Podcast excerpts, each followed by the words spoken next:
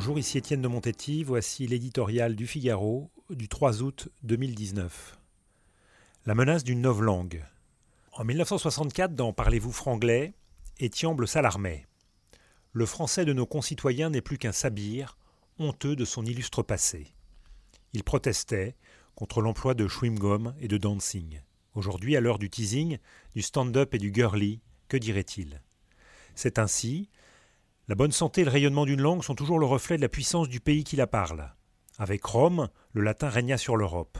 Le français fut la langue du siècle des Lumières, et depuis 1945, l'anglais traduit l'impérium économique et culturel des États-Unis sur le monde.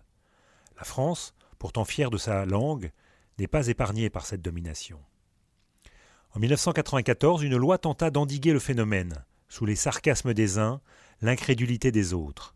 Le législateur eut fort à faire, notamment parce que l'anglais est à la mode dans l'univers de la création et de la publicité. Sans parler des élites qui prennent volontiers la pose avantageuse de citoyens du monde, pratiquant le globish, ce jargon vaguement anglo-saxon qui offense la langue de Shakespeare autant que celle de Molière. La loi Toubon a 25 ans. Elle eut des mérites. Mais aujourd'hui, la révolution numérique est passée par là, affirmant la puissance non plus seulement économique mais aussi technologique de Facebook, Apple, Amazon, assurant l'implantation au pays de Ronsard et de Musset d'une langue pleine de followers, de tweets, de screenshots. À telle enseigne que devant son écran, on se prend parfois à songer comme ce personnage des Misérables. Je ne sais point si c'est moi qui n'entends plus le français, ou si c'est vous qui ne le parlez plus, mais le fait est que je ne vous comprends pas. Est-ce à dire qu'une loi ne sert à rien? Que les autorités doivent baisser les bras? Certes non.